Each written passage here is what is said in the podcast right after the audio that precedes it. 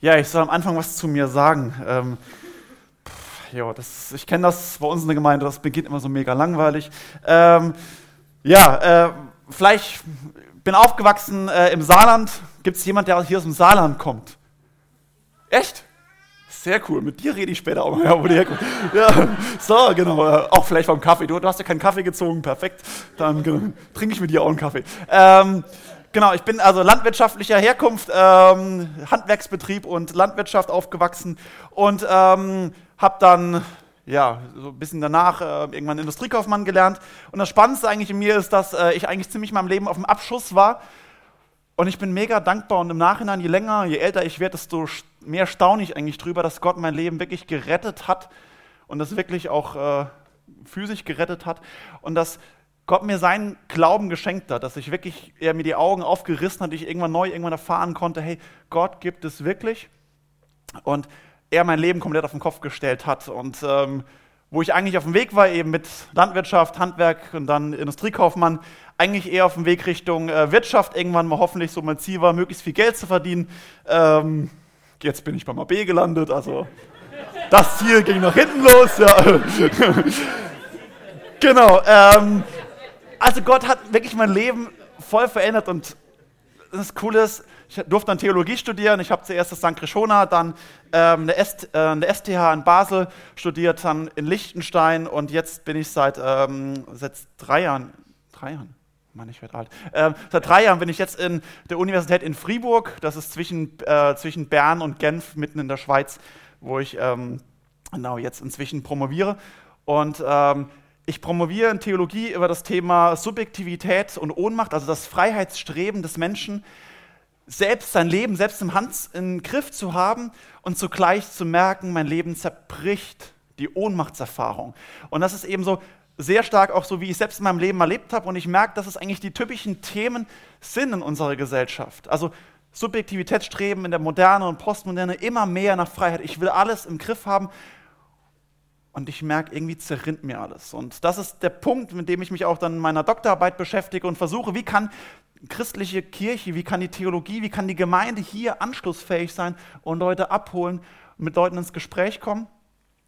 Und ähm, ja, was ich eben beobachte und worunter ich sehr leide, ist, dass die meisten Kirchen und Gemeinden der Mainstream-Theologie den Weg wählt, wir schmeißen alles über Bord, von dem, was wir bisher geglaubt haben, machen möglichst sanftes Softprogramm, bloß nichts mehr hinterfragen und dann hoffen wir, kommen die Leute und merken, nö, ist eben nicht der Fall. Und das, was mich eben zutiefst bewegt, was mich motiviert, ist das zu merken, dass Kirche zutiefst aus ihrem Fundament herausleben muss, zutiefst aus dem Wort Gottes zu wissen, das ist Gottes lebendiges Wort, mit der Bindung an die Heilige Schrift und mit der Bindung an die Bekenntnisse unserer Kirche, dass gerade das, wenn wir das wirklich verkündigen, die Sehnsucht der Menschen eigentlich genau das trifft, weil es Gottes Wort ist und Gott diese Menschen sucht und diese Menschen zutiefst, ob sie es wissen oder nicht, auf einer Suche nach einem Sinn und nach einer Erfüllung sind, den sie allein und ausschließlich in Jesus Christus finden. Und das ist das, was mich in meiner Doktorarbeit beschäftigt und zugleich, was mein Leben auch ausmacht, warum ich einerseits mit 70 Prozent in AB in Stein als Pastor arbeite. Es ist das, warum ich eben mit 30 Prozent Doktorarbeit schreibe und warum ich nebenher an vielen Stellen da mitarbeite zum Beispiel auch ähm, das Netzwerk Bibel und Bekenntnis im, dort im, Vor äh, im Vorstand mitarbeite und bin so dankbar, habe mich gefreut, dass vor einigen Wochen ja, oder Monate jetzt schon auch ihr als Gemeinde beigetreten seid, als Gemeindemitglied im Netzwerk geworden seid. Und es soll auch so eine Initiative sein, um eigentlich das zu leben und zu praktizieren. Wir wollen mit der Bindung an die Heilige Schrift, an die Bekenntnisse, an dort wirklich Zeugnis sein in dieser Welt. Und ich glaube, dass nur das wirklich Frucht hat und nur wirklich auch ein tragfähiges Fundament ist, wo Stürme überdauert. Ja, ähm, bin verheiratet noch ähm, seit acht Jahren, acht Jahren schon, oh, ich werde wirklich alt. Ja, und ähm, seit, äh, seit elf Wochen äh, haben wir unseren ersten Sohn, Elia Ben, für den wir sehr, sehr dankbar sind. Ein kleiner Strahlemann, der mich heute Morgen, als Papa reingekommen ist, ihm einen Kuss gegeben hat, mich ja, im Bett gelegen angestrahlt hat und ich wusste, so süß musste meine Frau muss jetzt aufstehen. Hm, für die ist nicht so süß. Genau, aber wir freuen uns und sind sehr dankbar für unseren Sohn. So, und jetzt sind wir eigentlich schon von dem, was mich beschäftigt in unserem Thema heute drin. Gottes Liebe bestimmt mich, ich liebe die anderen. Gibt es jemanden unter euch, der ein Blumengeschäft hat, äh, Gartenbau hat, Floristik, irgendwas? Echt? Jawohl, ja. Herzlichen Glückwunsch. Euch ist heute besonders zu gratulieren, denn nach Valentinstag ist heute euer zweitumsatzstärkster ein. Nicht? Doch nicht, nicht zu gratulieren. Was? Keine Blumen? Okay, gut. Falls ihr ein Blumengeschäft hättet, wäre heute euer zweitumsatzstärkster Tag nach Valentinstag. Ähm, und deswegen alle, die heute irgendwie so einen Blumenladen haben oder denen ein Edeka oder ein Rewe gehört, die freuen sich heute. Na gut, okay, oder eher gestern dann in dem Fall. Ein Hoch auf den Muttertag. Ja, Muttertag, hinten dran steht zwar eigentlich ähm, ein heidnisches Fest, das ist, äh, nämlich haben die alten Griechen gefeiert, ein Fest zur Göttin Reha, der Mutter von Zeus. Die wurde an diesem Tag angebetet und verehrt, die Mutter Zeus. Die Mutter des Zeus wurde da angebetet. Aber abgesehen von dem Ursprung, der wirklich katastrophal ist, äh, finde ich den Gedanken, Müttern anzuerkennen, für das, was sie machen, eine Anerkennung entgegenzubringen, unglaublich wichtig und gut. Und es ist was, was eigentlich zutiefst gegen unsere Gesellschaft ist, wo eigentlich so tickt, Hauptsache Karriere zu machen. Wo es auch darum geht, eine Frau, das kann doch nicht sein, dass eine Frau sich aufhält mit Muttersein. Und dass eine Frau wirklich der Zeit verschwendet, wo sie in ihre Karriere investieren könnte. So tickt unsere Gesellschaft.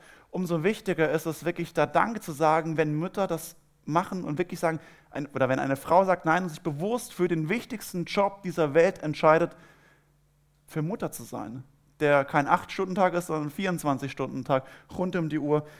Und wo in unserer Gesellschaft eben gerade nicht anerkannt wird, sondern als Heimchen am Herd oder als Herdprämie abgestempelt wird, umso wichtiger ist es wirklich auch als christlicher sich zu sagen, hey, Muttertag, wirklich Müttern Danke zu sagen.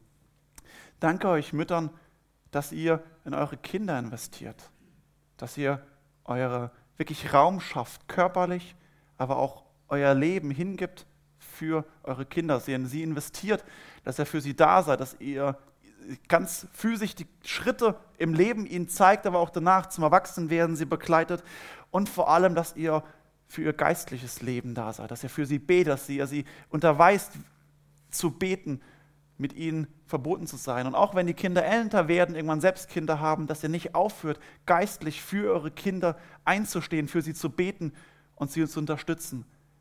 Deswegen danke wirklich von Herzen euch Müttern, die ihr diesen Job habt.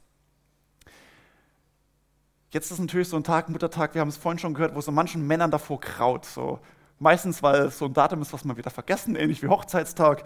Das ist so ein Datum, Geburtstag und es wird ganz schnell so kitschig. So Muttertag und dann ist ja alles voller Rosen und Tulpen und so süße kleine Kärtchen mit lecker, mit einer Schleife dran und Schokolade und alle reden mit einer viel zu hohen Stimme und machen eine heile Welt und so. Und so die meisten Männer denken, okay, ein Tag im Jahr, ich überleb's. Hoffentlich. Und jetzt kommt er in den Gottesdienst und, tja, seht hier an der Wand ähm, oder hört es als Predigtthema, Gottes Liebe bestimmt mich, ich liebe die anderen.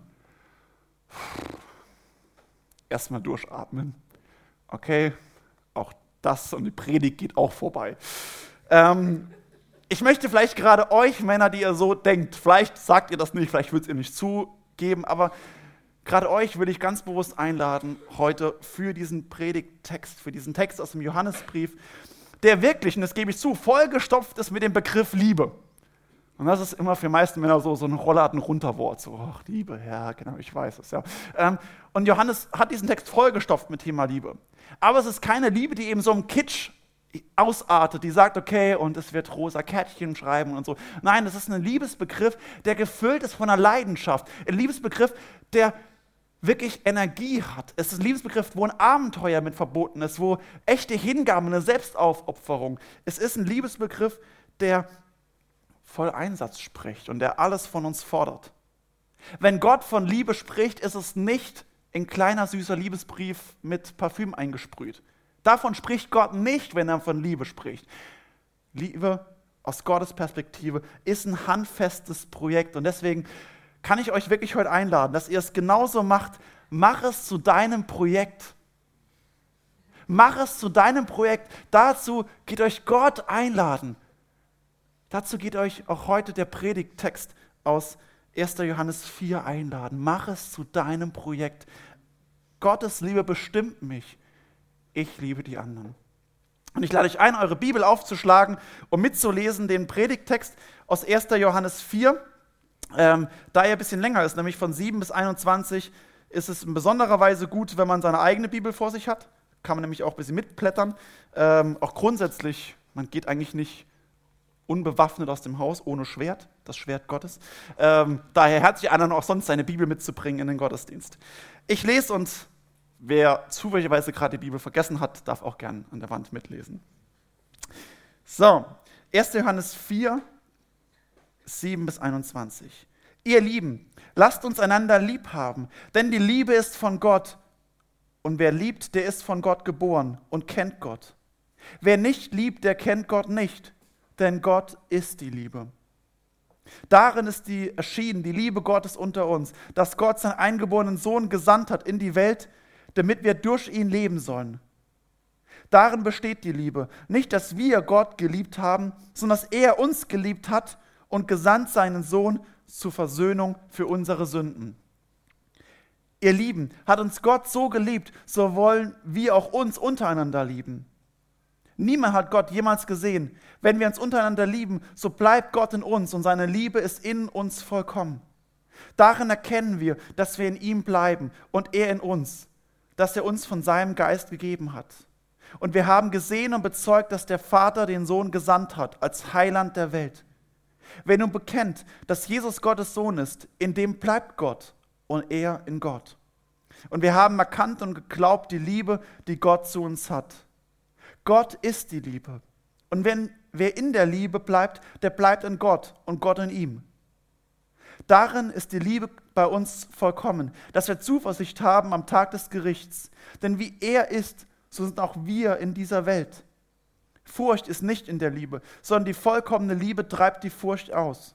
Denn die Furcht rechnet mit Strafe. Wer sich aber fürchtet, der ist nicht vollkommen in der Liebe. Lasst uns lieben, denn er hat uns zuerst geliebt. Wenn jemand spricht, ich liebe Gott und hasst seinen Bruder, der ist ein Lügner. Denn wer seinen Bruder nicht liebt, den er sieht, der kann Gott nicht lieben, den er nicht sieht. Und dies Gebot haben wir von ihm, dass wer Gott liebt, dass der auch seinen Bruder liebe.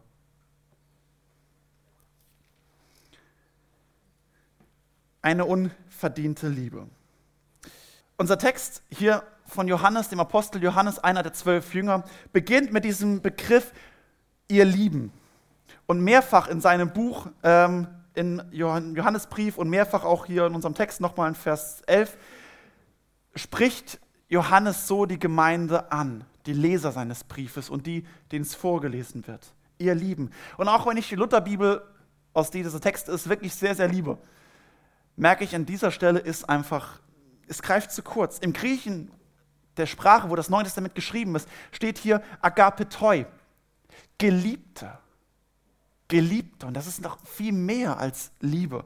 Es ist nicht wie vielleicht mancher müder Moderator oder Pastor seine Gemeinde begrüßt, so mit Liebe Schwestern und Brüder, wir sind heute hier versammelt und genau, man merkt schon so, ja, so ist es nicht. Johannes beginnt hier und haut erstmal so einen mega Flock in den Boden. Geliebte, ihr seid Geliebte. Und er meint damit vor allem, ihr seid Geliebte Gottes. Gott ist der, der euch liebt. Und es ist zugleich, wo er davon spricht, das wird in diesem Text ja deutlich, es ist zugleich die Liebe Gottes, die sichtbar werden soll zwischen der Gemeinde, wo er sagt, Gott liebt euch, deswegen seid ihr Geliebte und auch ich liebe euch. Das ist, so beginnt Johannes und es ist ein Wachrütteln, nicht ihr lieben Brüder und Schwestern, Geliebte, bam. So startet er mitten in diesen Text rein. Und es wird deutlich, wie er dann weiterfährt. Es ist eine Feststellung und zugleich eine Aufforderung. Lasst uns einander lieb haben. Denn die Liebe ist von Gott und wer liebt, der ist von Gott geboren und kennt Gott. Johannes stellt hier einerseits ganz selbstverständlich hin, die Liebe ist ein Kennzeichen der Christen. Liebe ist ein Kennzeichen der Gemeinde, der Kirche Jesu Christi untereinander. Daran wird deutlich, dass sie durch Glauben und Taufe neu geboren sind, dass sie Kinder Gottes sind. Darin wird deutlich, dass sie in der lebendigen Nachfolge mit Gott sind. Das wird deutlich an der Liebe, die die Gemeinde untereinander hat. Es ist das natürliche Kennzeichen der Christen. Es ist eine Feststellung und zugleich fordert der Apostel Johannes uns hier auf und sagt, lasst uns einander lieben.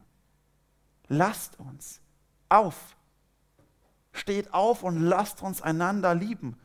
Denn wer nicht liebt, der kennt Gott nicht. Denn Gott ist die Liebe. Ein Mensch, der nicht liebt, der kann Gott nicht kennen. Gott ist der Inbegriff der Liebe. Es ist eine der zentralen Eigenschaften Gottes. Es ist nicht die einzige. Und das missverstehen so manche oder viele liberale Theologen, die Gott reduzieren auf den lieben, braven Mann auf dem Thron, der eben Liebesbriefe auf rosa Kärtchen schreibt, die er uns schickt und der keiner Fliege was zu Leide tut. Da ist Gott ein harmloser, ein schwacher Gott, der auf Wolke 7 sitzt und, ach, ja, meine liebe Welt. Gott ist die Liebe. Gott ist aber zugleich eben nicht so dieser harmlose Gott. Gott ist zugleich ein heiliger Gott. Gott ist mächtig. Gott ist powerful. Gott ist eifersüchtig. Er ist gerecht und gnädig, aber er ist auch zornig und barmherzig. Gott ist nicht der liebe Gott, der keiner Fliege was zu Leide tun kann. Gott ist ein liebender Gott. Ein Gott, in dem die Liebe drin brennt und der kämpft um die, die er liebt. Und wo es Konsequenzen hat, wenn diese Liebe nicht erwidert wird. Gott ist voller Liebe, brennende Liebe, die aber auch einen verzehrenden Aspekt mit drin hat. Gott kämpft um uns Menschen. Gott ist nicht der harmlose Gott. Gott ist die Liebe, aber eben eine liebende, eine leidenschaftliche Liebe ist es. Und Johannes sagt hier, wer nicht liebt, der kennt Gott nicht. Wer selbst nicht von der Liebe ergriffen ist, der kann nicht von diesem Gott ergriffen sein. Weil wenn dieses leidenschaftliches Feuer, wenn dieses leidenschaftliche Feuer von Gott einen Menschen trifft, dann kann das nicht folgenlos sein. Und nun beschreibt Johannes in zwei wunderbaren Versen, die ich sehr lieb, worin die Liebe Gottes besteht.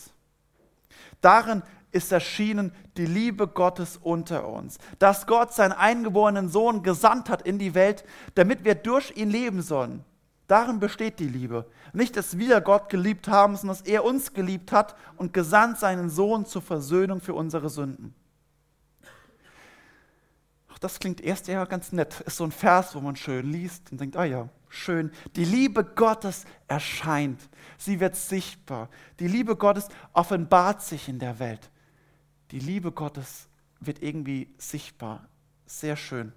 Und dann noch danach der Vers, der sehr stark an Johannes Evangelium, übrigens der gleiche Schreiber, Johannes Evangelium, drei Johannesbriefe und die Offenbarung.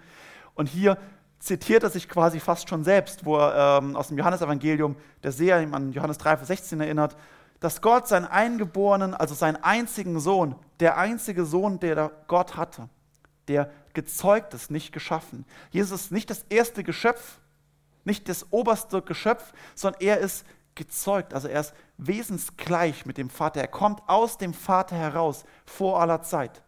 Das bedeutet dieses Eingeborenen, der einzige Sohn, der aus dem Vater hervorgeht. Den sendet der Vater in die Welt, damit wir durch ihn leben sollen. Jesus kam, damit wir leben sollen. Auch das ist richtig schön. Und auch hier könnte man wieder so abdriften in so eine kitschige, so ein bisschen so eine Schleimspur hinterlassen. Wenn man jetzt noch Bilder von kleinen Babys, so von dem Jesuskind in der Krippe bringen würde und sagt, ach ja, dieses kleine süße Baby, was an Weihnachten uns geschenkt wurde. Und ja, da zeigt sich ja, wie Gott uns lieb hat und dieses Kind erwärmt ja uns unser Herz und bereichert uns und ja, ja. Und dann gehen bei den Männern schon wieder die Rollladen runter. Ähm, der Knackpunkt hier drin ist, dass es gerade das eben nicht ist. Der Knackpunkt hier ist der Anfang von Vers 10. Darin besteht die Liebe. Nicht, dass wir Gott geliebt haben, sondern dass er uns geliebt hat. Wir haben Gott nicht geliebt. Und irgendwie hat das plötzlich nichts mehr mit Romantik oder mit Kitsch zu tun. Johannes müsste uns hier massiv irritieren. Wir haben Gott nicht geliebt. Ja, er geht sogar noch weiter. Wir können Gott gar nicht lieben. So, so tief spricht die Bibel davon. Man könnte diesen Knackpunkt in diesem Text fast, über, fast überlesen. Aber er ist der ganz entscheidende Punkt. Wir haben Gott nicht geliebt. Wir können ihn nicht einmal lieben. So tief geht der Zerbruch in unserem Leben. So tief reicht das, was in unserem Leben, unserem Herzen kaputt ist. So tief sieht es in uns aus. Der innere Zustand von uns Menschen wird noch deutlicher, wenn wir uns andere Verse aus dem Neuen Testament anschauen. Vor allem Paulus, was Paulus schreibt. Er schreibt in Epheser 2. Ja, genau. Er schreibt in Epheser 2, ähm, Vers 1, wir Menschen sind tot durch unsere Sünden. Wir sind Kinder des Ungehorsams. Wir sind Kinder des Zorns. Im Römerbrief Kapitel 1, Vers 18, wir Menschen stehen unter dem gerechten Zorngericht Gottes. Eins weiter. Wir sind elende, gefangene, todverfallene Menschen. Und die Botschaft des Evangeliums ist, dass Christus ist zu einer Zeit gestorben, als wir noch schwach waren. Dort ist er für gottlose Menschen gestorben. Das ist, das ist der Knackpunkt, auf den Johannes ihr hinweist auch und wovon das ganze Neue Testament spricht, der Zustand von uns Menschen ist, dass wir eben nicht liebenswert sind.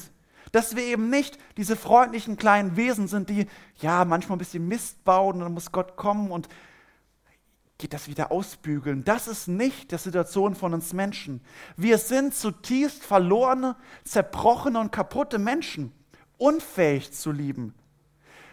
Der Reformator Martin Luther bezeichnet uns Menschen als den Homo incurvatus inse ipsum, der in sich selbst verkrümmte Mensch. Er will damit deutlich machen, dass das ist das, was die Bibel als Sünde bezeichnet. Wir sind in uns selbst verkrümmt. Wir drehen uns um uns selbst. Wir sind gefangen von uns selbst. Und wir sind, wir fressen uns auf, weil alles sich in uns drin um uns selbst dreht. Wir fressen uns auf, indem wir süchtig sind, uns selbst zu lieben, uns selbst zu dienen, uns selbst in den Mittelpunkt zu stellen. Alles dreht sich um mich, damit es mir besser geht. Egoismus und Selbstsüchtigkeit ist der Normalzustand eines Menschen unter der Sünde. Das ist das, wovon die Bibel spricht, das ist der Zustand von uns Menschen. Und es ist ein schrecklicher Zustand. Und es ist was, sagen, hey, so schlimm, das kann doch nicht sein. Die Bibel spricht immer wieder davon, das ist der Zustand von uns Menschen. Und jetzt wird aber erst deutlich, was das wirklich Spektakuläre des Evangeliums ist.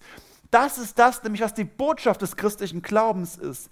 Nämlich, dass diese Gnade völlig unverdient ist, dass wir nichts beitragen können, keine Vorbedingung, kein liebenswerter Kern in uns ist, wo Gott anknüpfen konnte dass die Liebe Gottes zu uns allein aus Gnade geschieht. Ohne Vorbedingung, ohne Vorleistung, ohne etwas, was wir irgendwie beisteuern könnten. Wir können Gott nicht lieben und gerade deshalb musste Gott der Vater seinen Sohn in diese Welt senden, um uns zu retten, um uns zu erlösen. Weil es so elend und gefangen uns aussieht und weil der Zustand so schrecklich ist. Deswegen musste Christus kommen, nochmal Martin Luther, die Liebe Gottes findet das für sie Liebenswerte nicht vor, sondern erschafft es. Das war in der Reformationszeit, im 16. Jahrhundert, war das der, der große Satz, für den Luther massiv verurteilt wurde und wo der Zerbruch mit der katholischen Kirche daran sich festgemacht hat. Zugleich auch mit dem Humanismus. Die Liebe Gottes findet das für sie Liebenswerte nicht in uns drin vor. Es gibt keinen guten Kern wo Gott könnte anknüpfen. So schlecht sind wir. Je tiefer ich im Inneren grabe, desto dunkler und finsterer wird's. Und die Botschaft des Evangeliums ist, Gott erschafft etwas in uns drin. Das ist die Liebe Gottes. Denn Gott findet den Anknüpfungspunkt für unsere Rettung nicht in uns, sondern in sich selbst. Deswegen ist Gott die Liebe, weil Gott den Anknüpfungspunkt für unsere Rettung nicht in uns, sondern in sich selbst findet. Und deswegen uns rettet. Und Jesus sendet zur Versöhnung für unsere Sünde. Zur Versöhnung, zur Rettung, zur Heilung von uns Menschen. Er ist der Erlöser. Er ist derjenige, der uns in Kontakt bringt. Und so wie wir es eben in diesem ersten Lied am Anfang gehört haben, der Kettensprenger, wozu wir nicht in der Lage sind, das tut er. Er reißt die Mauer ein, die zwischen dem Vater und uns steht. Er beendet unsere Rebellion. Er schafft Frieden zwischen Gott und uns. Und jetzt wird es erst wirklich deutlich, wie tief das geht, wenn Johannes hier spricht und sagt, damit wir durch ihn leben können. Wenn ich in mich selbst verkrümmt bin, gefangen in mir selbst, kann ich niemand anderes außer mich selbst lieben. Und Christus rettet uns von unserem eigenen Schicksal, in dem wir fast schon verloren sind, befreit uns und macht uns fähig zu einer echten Gottesliebe. Und zu einer echten Liebe, die sich nicht um uns selbst dreht. Und deswegen ist es, das ist, das ist die Grundlage, was hier Johannes erst einmal deutlich macht. Und dann wird es deutlich, wo er sagt, es ist eine unverdiente Liebe Gottes, die mich in den Dienst nimmt, die Folgen hat. Und das wird, das wird deutlich auch, warum eure Pastoren und die Gemeindeleitung sich diese Predigtreihe auch so formuliert haben, indem sie sagen, nämlich Gottes Liebe bestimmt mich, ich liebe die anderen. Das ist der Gedanke hinten dran, nämlich dass wir unverdient von Gott geliebt sind. Aber dass diese Liebe nicht folgenlos in unserem Leben bleibt, sondern so stand es eben auch in Vers 9, dass wir durch sie lieben können. Und nun spricht Johannes nochmal von Geliebte. Ihr Lieben, Geliebte. Und wiederholt nochmal fast genau den Vers 7 von am Anfang. Allerdings mit einer Betonung. Geliebte, hat uns Gott so sehr geliebt, hat uns Gott auf diese Weise geliebt, dass er den Sohn gesandt hat, um uns zu retten. Wenn uns Gott auf diese Weise geliebt hat, dann wollen wir uns auch untereinander lieben. Wenn Gott uns aus lauter Gnade so geliebt hat, so nimmt uns diese Liebe Gottes in den Dienst und macht was mit uns. Und das hier ist auch nicht mit einer freundlichen Einladung gemeint. Das in der Moderation eben war eine freundliche Einladung. Okay, das war schon ein bisschen, ein bisschen mehr hinten dran. Also trinkt auch den Kaffee und trefft euch. Aber das war noch, war noch sehr freundliche Einladung. Johannes hier macht hier keine freundliche Einladung. Nein, er sagt, so sollen so werden wir uns untereinander lieben. Könnte man eigentlich besser übersetzen. Das ist die Konsequenz daraus, aus diesem Text. Und am Ende erinnert ihr auch an das Gebot Christi. Wir sollen, wir werden, wir müssten uns untereinander lieben. Jesus hat das dreimal zu seinen Jüngern gesagt im Johannesevangelium. Johannesevangelium Kapitel 13, 34, 15, 12 und 15, 17. Dreimal spricht Jesus davon, ich gebe euch ein neues Gebot, dass ihr euch untereinander liebt. Es ist ein Gebot Christi. Wir können auch an andere Stellen im Neuen Testament uns daran erinnern. Vielleicht ist euch das, das Gleiche vom Schalksknecht ähm, ein Begriff. Matthäus 18, 21 bis 35, da wird erzählt von einem Knecht, der vom König im Himmel eine immens große Schuld erlassen bekommt, weil er sie nicht begleichen kann. Rausgeht und dann auf einen anderen Mitknecht trifft, der ihm im Verhältnis eine winzig kleine Summe schuldet und nicht bezahlen kann. Und dieser Knecht geht hin, wirkt ihn und lässt ihn ins Gefängnis äh, schicken, bis er alles bezahlt hat. Als der König davon hört, ruft er den Knecht wieder und verurteilt und geht hart mit ihm ins Gericht, weil der Knecht unfähig ist, die Gnade, die Vergebung, die an ihm vollzogen wurde, dass sie Folgen hat, dass, sie, dass er sie weitergeben kann. Er ist unfähig dazu, etwas weiterzugeben. Die Gnade hat sein Herz nicht verändert. Und davor warnt uns Jesus auch immer wieder. Es ist das neue Gebot. Es hat Folgen. Und so beten wir ja auch im Vater unser. Vater, vergib mir. Vergib uns unsere Schuld. Wie auch wir vergeben unseren Schuldigern. Vater, wenn du uns im Himmel vergibst, dann hat das Folgen und wir wollen lernen und wir erinnern uns dran. Und ja, wir vergeben auch den anderen. Es ist die Konsequenz der Vergebung, der erfahrenen Vergebung Gottes. Wenn Christus sein Leben als Lösegeld für uns hingegeben hat, dann kann das nicht spurlos und folgenlos bleiben. Es verändert unser Herz und nimmt uns in den Dienst. Christus befreit mich, befreit die Ketten, nimmt das weg, was mich zutiefst kaputt macht und richtet meinen Blick aus auf den Vater. Wo das geschieht, da bleibt Gott in uns. Daran erkennen wir, dass wir in ihm bleiben und er in uns, dass er uns seinen Geist gegeben hat. Die Liebe ist also wirklich das Kennzeichen der Christen. Es ist keine menschliche, keine humanistische, keine Gutmenschenliebe. Die ist auch schon nicht schlecht, aber sie ist immer, sie ist immer begrenzt. Die Liebe, die Gott, die von Gott kommt, die mir begegnet, mich verändert, die durch mich hindurchfließt, ist eine völlig andere Liebe. Und diese Liebe soll und muss das Kennzeichen von uns als Christen, als Gemeinde in Durlach, von uns als AB-Verband sein, dass die Liebe dieses Kennzeichen ist. Auch Paulus in Galater 2, Vers 20 spricht davon, so lebe nun nicht mehr ich, sondern Christus lebt in mir. Christus lebt in mir und verändert mich und prägt mich. Wenn andere mich ansehen, verweist sie das auf Christus. Und auch äh, Paulus im Römerbrief, Kapitel 8, Vers 14, äh, wo er schreibt, denn welche der Geist Gottes treibt, diesen Gottes Kinder, der Heilige Geist treibt uns an. Und so bleiben wir in Christus, im Vater und er in uns. Und gerade das ist das Zeugnis. In Vers 15 hier spricht Johannes ja auch, wer nun bekennt, dass Jesus der Sohn Gottes ist, in dem bleibt Gott und er in ihm.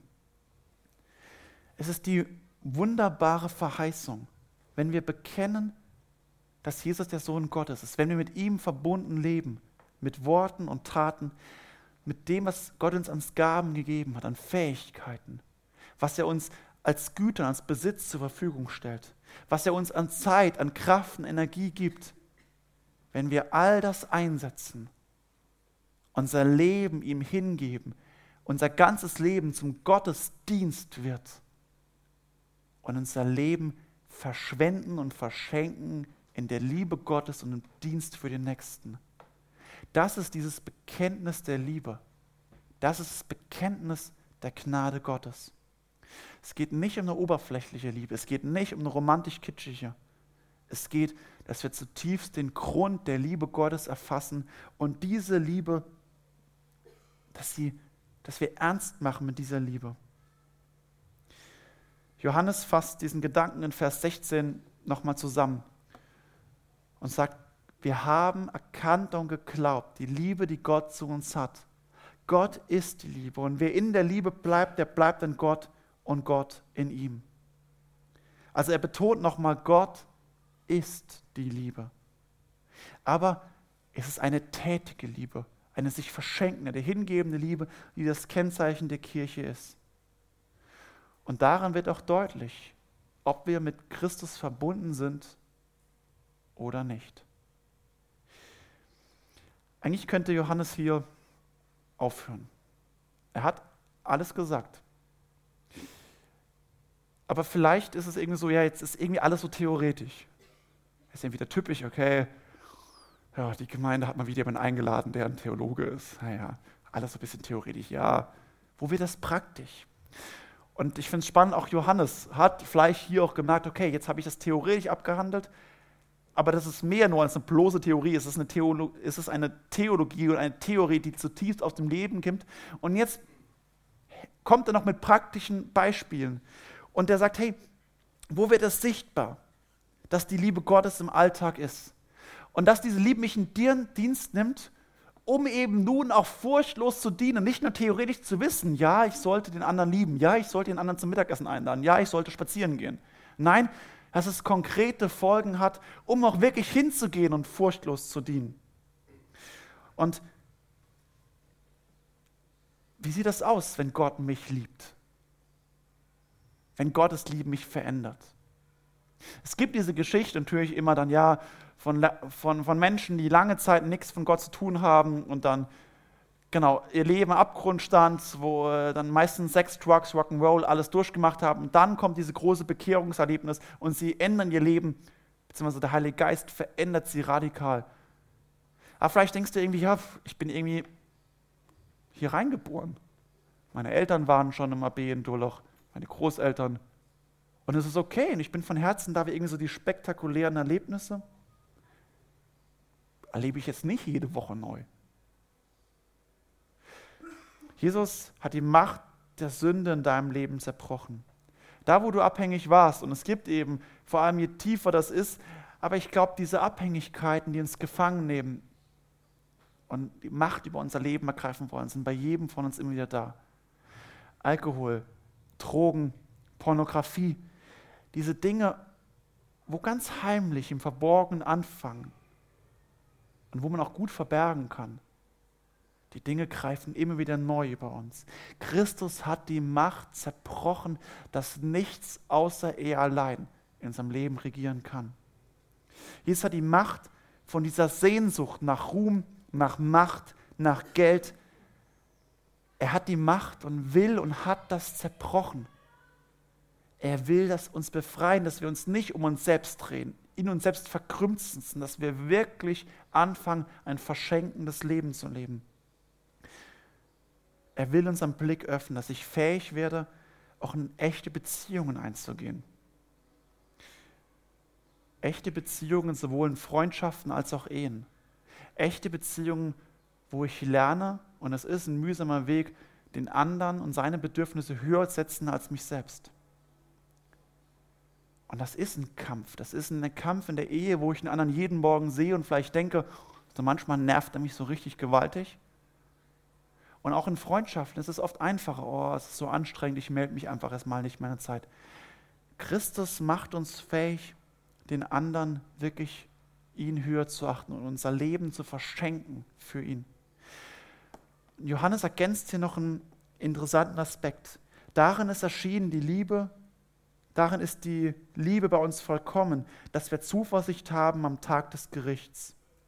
Johannes spricht hier davon, dass wenn wir mit Gott verbunden leben, dass wir eine Quelle der Hoffnung haben, der Freude, die uns nichts anhaben kann in dieser Welt. Echte, tiefe Hoffnung.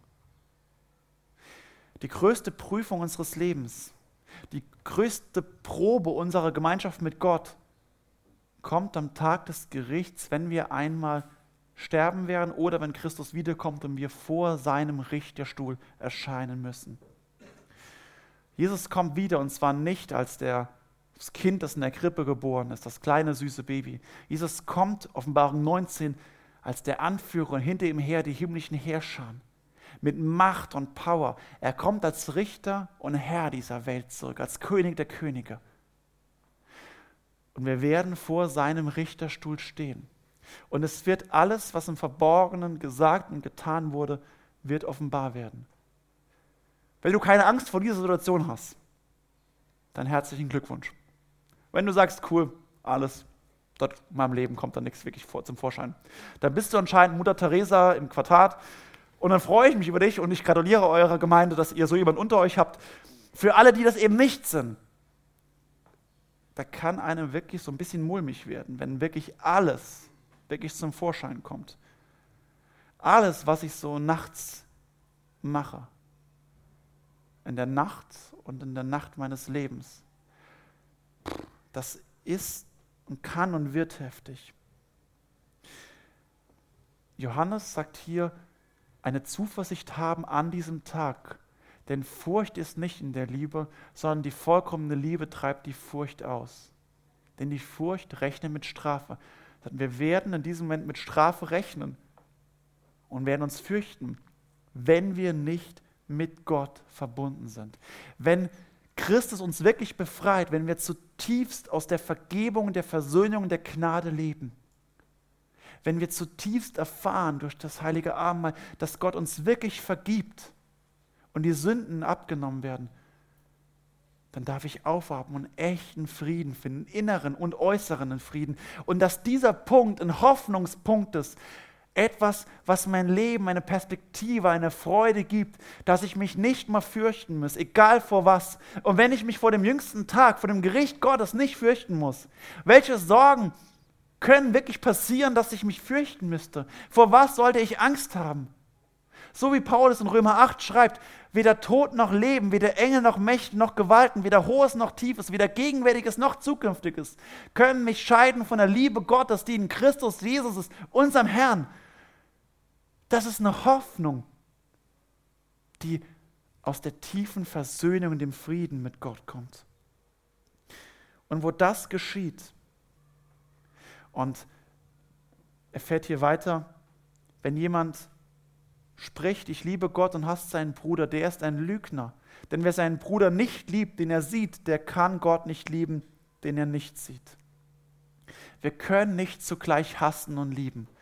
Johannes macht das deutlich, dass es Konsequenzen hat, dass es Auswirkungen hat und dass es eine Täuschung ist, zu meinen, ich kann den Bruder und Schwester, die links und rechts neben mir sitzen, lieben. Okay, gut, neben denen sitze ich vielleicht, weil ich sie auch mag, aber den, der vor mir und hinter mir sitzt, wo ich froh bin, dass er sich vielleicht nicht neben mich gesetzt hat. Es ist eine Täuschung zu meinen, dass ich den hassen könnte oder, ja, keiner wird sagen, ich hasse ihn, aber nicht so mag und Gott lieben kann. Das ist eine Täuschung. Liebe ist eine bekennende und eine betätigte Liebe, die überfließt zu meinem Nächsten, links und rechts und vorne und hinten.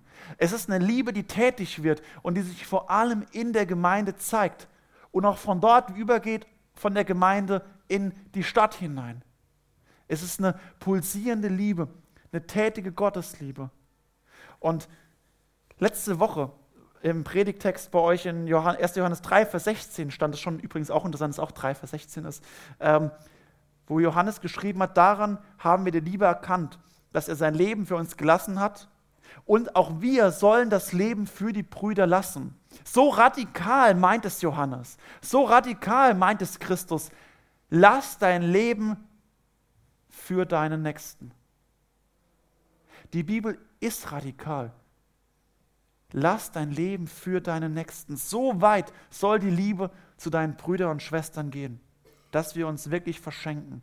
Wenn wir die konkrete Not unseres Bruders, unserer Schwester sehen, wenn uns im Hauskreis, im Jugendkreis jemand erzählt, wie es ihm wirklich geht, wenn wir im Gottesdienst jemand ansehen, der wirklich kämpft und der wirklich am Ende ist, wenn wir über Dritte erfahren, dass ein Gemeindemitglied wirklich leidet, dann wird sichtbar, wie sehr die Liebe Gottes uns leitet und führt oder nicht. Bringen wir es nicht mal fertig, Liebe dem zu erweisen, der uns vor Augen ist, wo mir konkrete Not sichtbar wird, dann zeigt es, dass durch Kälte mein Herz abgestorben ist, dass die Sünde mein Herz getötet hat. Und dann werden wir es auch nicht schaffen, das Unsichtbare, nämlich den tranigen Gott zu lieben ihn zu ehren, anzubeten. Dann kann aller Lobpreis, so lebendig er vielleicht ist, tot sein. Es ist leichter, das zu, das zu lieben, was man nämlich sieht, wie das, was man nicht sieht. Wir können den Bruder die Liebe nicht versagen, ohne Gott den Gehorsam und die Liebe zu versagen. Es ist eine unverdiente Liebe, die mich in den Dienst nimmt um furchtlos zu dienen, um mein Leben zu verschenken. Allein aus Gnade darf ich leben und diese Gnade hat Auswirkungen. Wenn Jesus in dir wirkt, dann brauchst du keine Angst, keine Sorgen zu haben. Nicht mal nichts, was in dieser Welt ist und nichts, was im Gericht und der Ewigkeit geschieht. Dann haben wir eine Hoffnung, die wirklich alles übersteigt. Und gerade das ist das, was uns aufatmen lässt, was uns hingehen lässt und fähig macht. Und nur das, die Gnade Gottes macht uns fähig, unser Leben zu verschenken. Und deswegen können wir es wirklich sagen, mach es zu deinem Projekt. Denn lasst uns lieben, aber nicht einfach so, weil der Nächste so liebenswert ist. Nein, weil das gerade nicht ist, sondern weil er, weil Gott uns zuerst geliebt hat und weil Gott diese verschenkende Liebe hat. Deswegen können auch wir davon lernen, es zu unserem Projekt machen. Lasst uns lieben, denn der Vater hat uns zuerst geliebt. Amen.